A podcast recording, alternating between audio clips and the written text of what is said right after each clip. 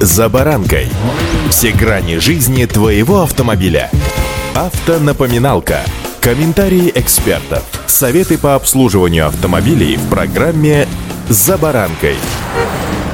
Более 4 миллионов машин в этом году не досчитается автомобильный рынок. Причины, да всем вам они, наверное, известны и понятны. Как быть и что со всем этим делать? Вот в чем вопрос. С вами Забаранка Александр Карпов. Здравствуйте. Автомобильные факты.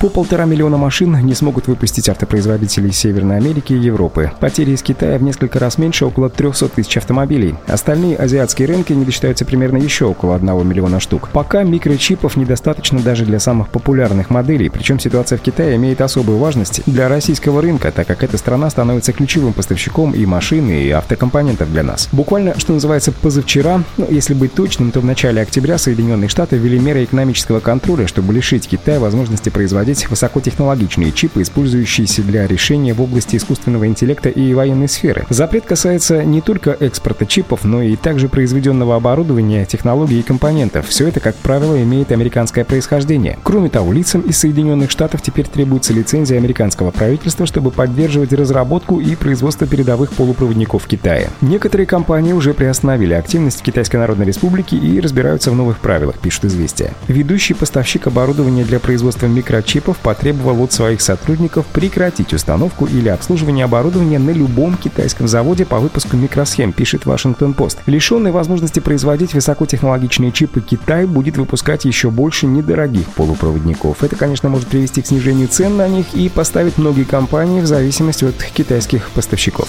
Автомобильные факты.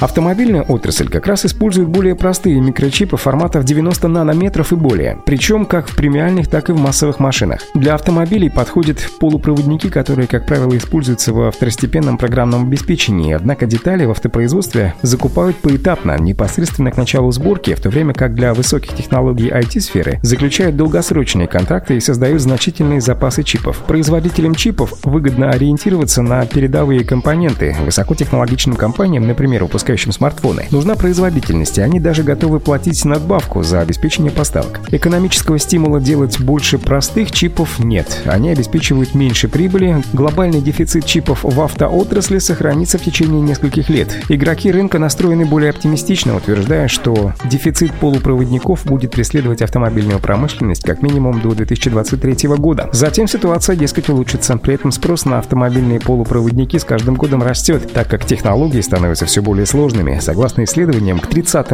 году он достигнет 33 миллионов штук, втрое больше, чем, например, в 2019 году. Вот такой огромный огромное влияние оказывают совершенно маленькие наноштучки в наших автомобилях. Что нам с этим делать? Не знаю. Ну а пока, друзья, строжайшее соблюдение правил дорожного движения как главного гаранта безопасности на дорогах. И удачи! За баранкой!